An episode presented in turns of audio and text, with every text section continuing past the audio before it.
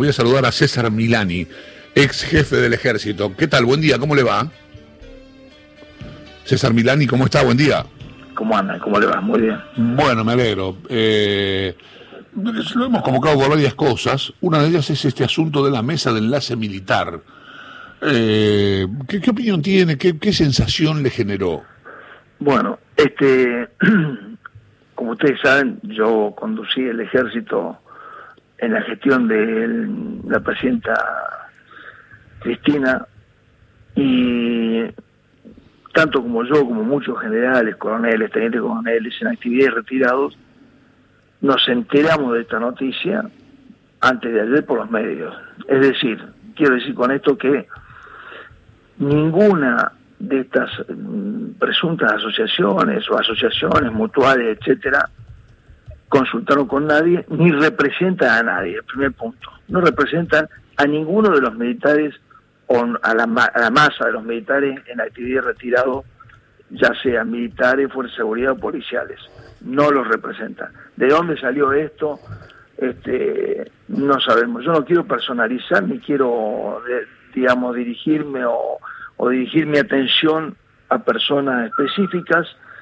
Sí, eh, me pregunto quién originó esto.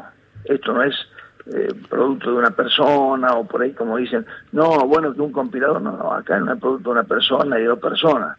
Atrás de esto, ninguna duda que actores políticos, ideológicos, vinculados con el radicalismo, aliados fuertemente a la oposición pro Cambiemos. Estoy hablando de sectores del radicalismo, no del mejor radicalismo, por supuesto, ¿no es cierto?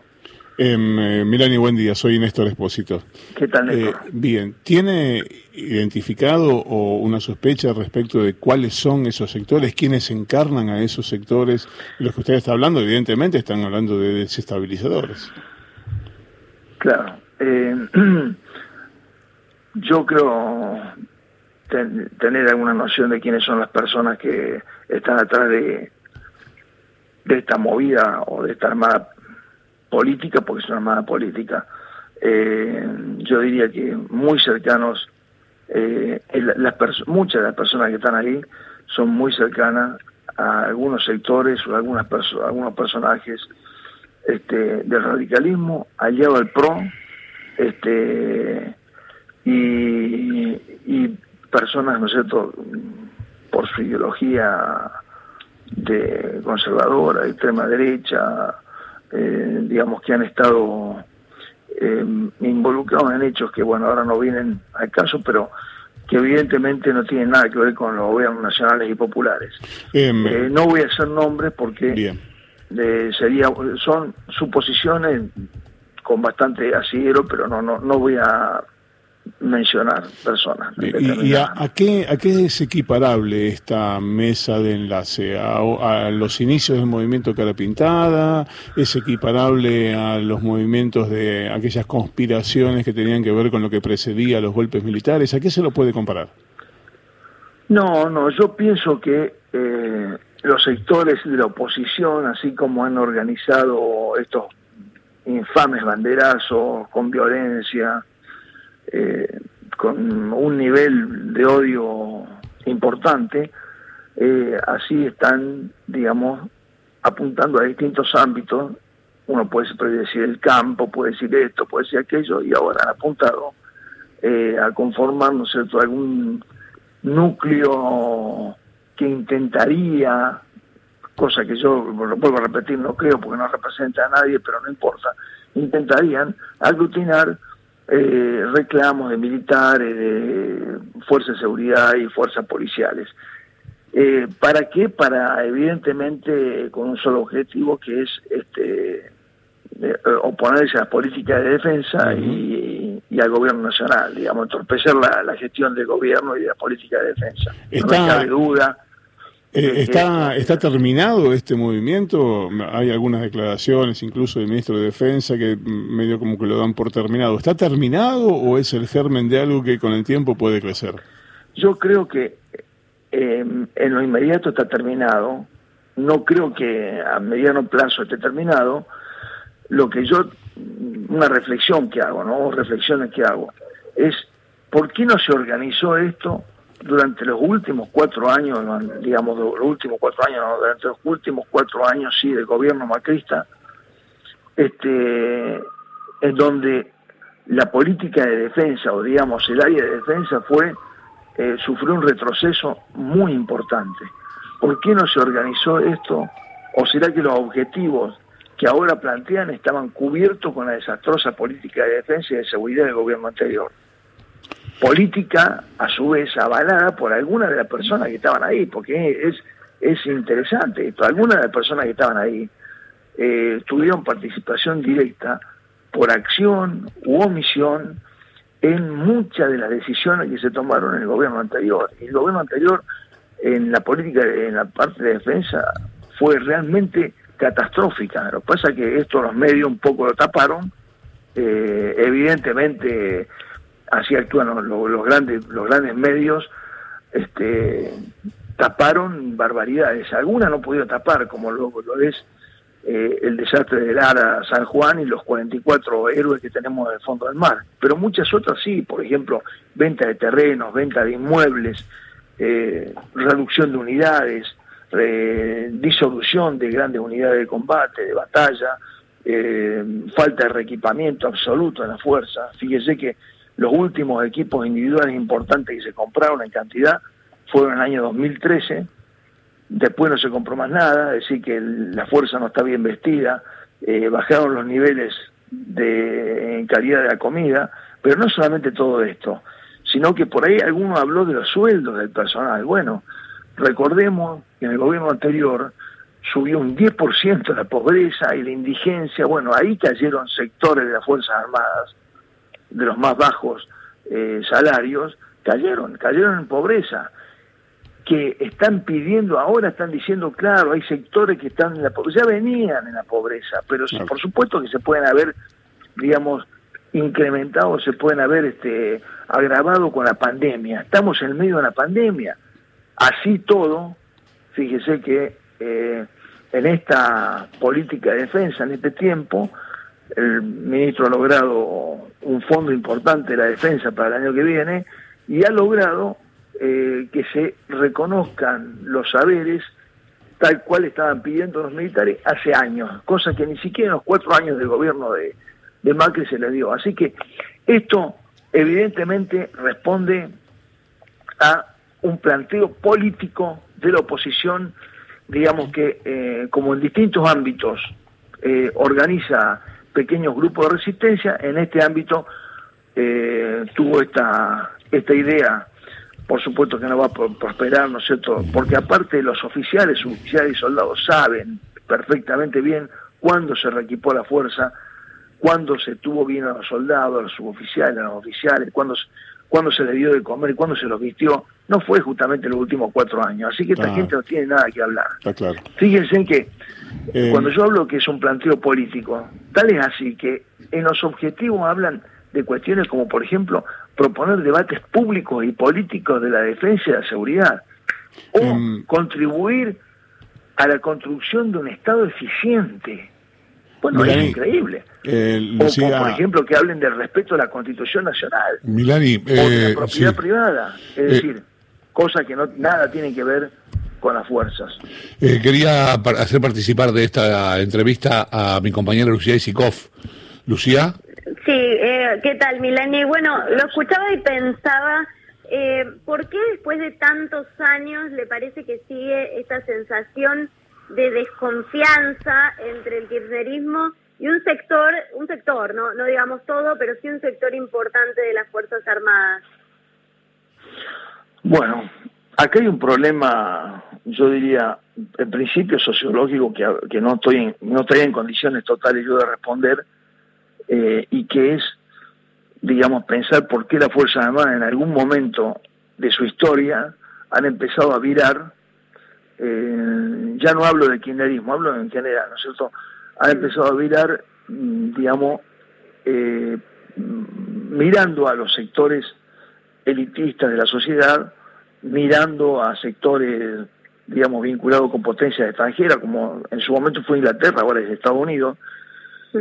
Eh, y yo creo que después, este, en los últimos, en los últimos años, eh, hubo una desconfianza mutua, ya, eh, digamos, el peronismo, que ha sufrido golpes de Estado importantes en su historia, que ha sido proscripto, que, ha, sufrido la última dictadura militar, ya tiene, eh, digamos, una, como una, en su ADN tiene desconfianza hacia la Fuerza Armada, eh, y cuando ve, y por supuesto, el kirchnerismo, esto lo, digamos, mm, podríamos, decir que lo, potenció, esa, esa desconfianza, y por supuesto esto se ve también potenciado cuando aparecen personajes eh, vinculados a la extrema derecha, a los conservadores, vinculados a la Embajada de Estados Unidos, vinculados a, los sectores reaccionarios, no justamente a los sectores nacionales y populares. Entonces,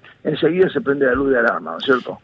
Ahora, eh, esto no es, vuelvo a repetir, acá miremos el tema político, por favor. Esto no es una persona o dos personas, ¿no es cierto? Está claro.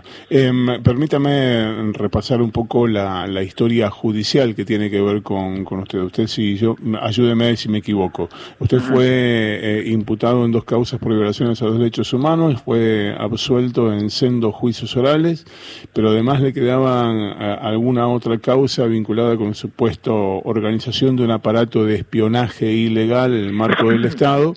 Esa causa también fue cerrada porque según lo que determinó el Poder Judicial, no se pudo probar que eso existiera. El hecho de que no se haya podido probar no significa que no hubiera existido, por eso le pregunto concretamente si existió durante una etapa de entre 2009 y 2015 del gobierno de Cristina Fernández de Kirchner una suerte de aparato de espionaje ilegal que usted comandaba. No, en absoluto. Mire, esto formó parte, eh, fíjense que, fíjense que yo me hice cargo del ejército en el año 2013 y en mi discurso inicial manifesté una, profunda convicción de que la Fuerza Armada tenía que apoyar a proyectos nacionales y populares. Creo que eso me valió empezar un ataque sistemático, no visto nunca, contra un jefe del ejército por parte de los poderes políticos, mediáticos y judiciales, en donde empezaron a atribuírseme cosas increíbles, como por ejemplo esta. Eh, si hay un caso de Laufer importante, más allá de la, de, la, presidenta, que uno ya lo conoce más, puedo decir que es el mío. Esto, esto fue terrible. ¿Quiénes son los, los denunciadores? Profesionales, denunciadores y, digamos, este, calumniadores. Gerardo Morales de Jujuy y Santoro, el actual periodista procesado por extorsión, por coacción. Esos fueron los denunciantes míos en el año 2013. Siete años la causa. Siete años. Primero con el Colín y después con Monadío. Nunca fui llamado a indagatoria. Nunca se me compró absolutamente nada porque era todo mentira. Pero sacado inclusive ellos mismos decían. ¿De dónde sacó? Le preguntaba, le pregunté al juez. ¿Y esto de dónde sacó? Bueno, de un medio de comunicación. Es decir, los medios de comunicación eran la fuente de ellos. Y los medios de comunicación mentían porque no tenían ninguna prueba de nada. Y bueno, eh, por eso es que se archivó la causa en el 2016 y Ursum, digamos, la Cámara Federal ordenó reactivarla, volvieron de vuelta a buscar todo y en el 2019 el mismo Bonadío, Bonadío, la archivó. Yo pedí el sobreseimiento y hace un mes Martínez de Giorgi me dictó el sobreseimiento total, ¿no es cierto?, quedando eh, a salvo mi buen nombre, honor, etcétera. Pero bueno, siete años de proceso penal. Desde el punto desde el punto de vista militar uno entiende que por la, estructura usted ya está retirado de, la actividad, pero sigue siendo un ciudadano y además se lo escucha, obviamente comprometido con cuestiones políticas. ¿Cómo, cómo, se imagina? ¿Qué, ¿Qué es lo que tiene pensado hacer de su vida en relación con la política? Bueno, este, antes de esto quería eh, terminar un, concepto, una reflexión respecto al tema este de la mesa de enlace. Fíjense, fíjense cómo será la barbaridad esta de, esta mesa de enlace que yo le preguntaría qué rol desempeñarían los jefes de la fuerza y el ministro de defensa en una en un caso hipotético donde tuviera alguna factibilidad una mesa de enlace como esa, en donde las personas estas se dedicarían a preocuparse por los salarios, los haberes, la vivienda, es una locura. El que representa a los uniformados, ya sea de las Fuerzas Armadas, Seguridad o policiales, son los jefes y, y, son los ministros, que son los delegados del presidente de la Nación, que en el último caso es el comandante en jefe de la Fuerza Armada, para que este, se, preocupen y se dediquen por el bienestar, por los salarios, por esto, por aquello. Así que esto es una barbaridad total y yo, yo pido, primero que nada, el, el pedido que le hago a, a mis oficiales, suboficiales y soldados, porque los conozco. No respondan, ¿no es cierto?, a actitudes agoreras que atrás de eso hay eh, ninguna duda intereses políticos escondidos, primero. Y segundo, que los que representan a la fuerza son sus jefes y el ministro de Defensa, por supuesto. Así que, bueno, respondiendo a la pregunta, Néstor, ¿me la hacía? Sí. Eh, yo tengo un gran orgullo de haber vestido el uniforme militar por muchísimos años, 45, más de 45 años. Y lo llevo a mi corazón y tengo mi uniforme, mis uniformes colgados acá y de vez en cuando lo veo y lo sigo llevando en el corazón. En la misma intensidad eh, tengo, digamos, dentro mío un profundo deseo y una profunda disposición a trabajar en donde sea. Ustedes saben bien que yo, digamos, provengo de familia peronista. Eh, toda mi vida la he transitado, ya sea no solamente con mi familia, la familia de mi, de mi esposa, padre ha estado preso en el 55, mi suegro también. Bueno, digamos, es como que viví el peronismo muy de cerca y por supuesto que lo con lo que me identifico desde ya, ¿no? Entonces, este, y sé que es eh, un movimiento que es necesario en cualquier proyecto de tipo nacional que se intente vislumbrar, eh, el peronismo tiene que estar, tiene que estar fuertemente. Entonces, yo estoy dispuesto a trabajar, digamos, en donde sea, eh, pensando en esto que yo les digo, en este sentimiento que yo tengo que, eh, que es básicamente los postulados que, que mueven a nuestro movimiento nacional. Milani, tiene... Soberanía política, independencia económica y justicia social. ¿Tiene, ¿Tiene contacto con el presidente Alberto Fernández o con la vicepresidenta? no, ¿Con la vicepresidenta? Tampoco, en absoluto. Ok. Eh, Milani, gracias. Le mando un saludo. Un gracias a todos ustedes y un saludo a la audiencia. César Milani eh, fue jefe del ejército, ¿te quedó por, por alguna, algo para...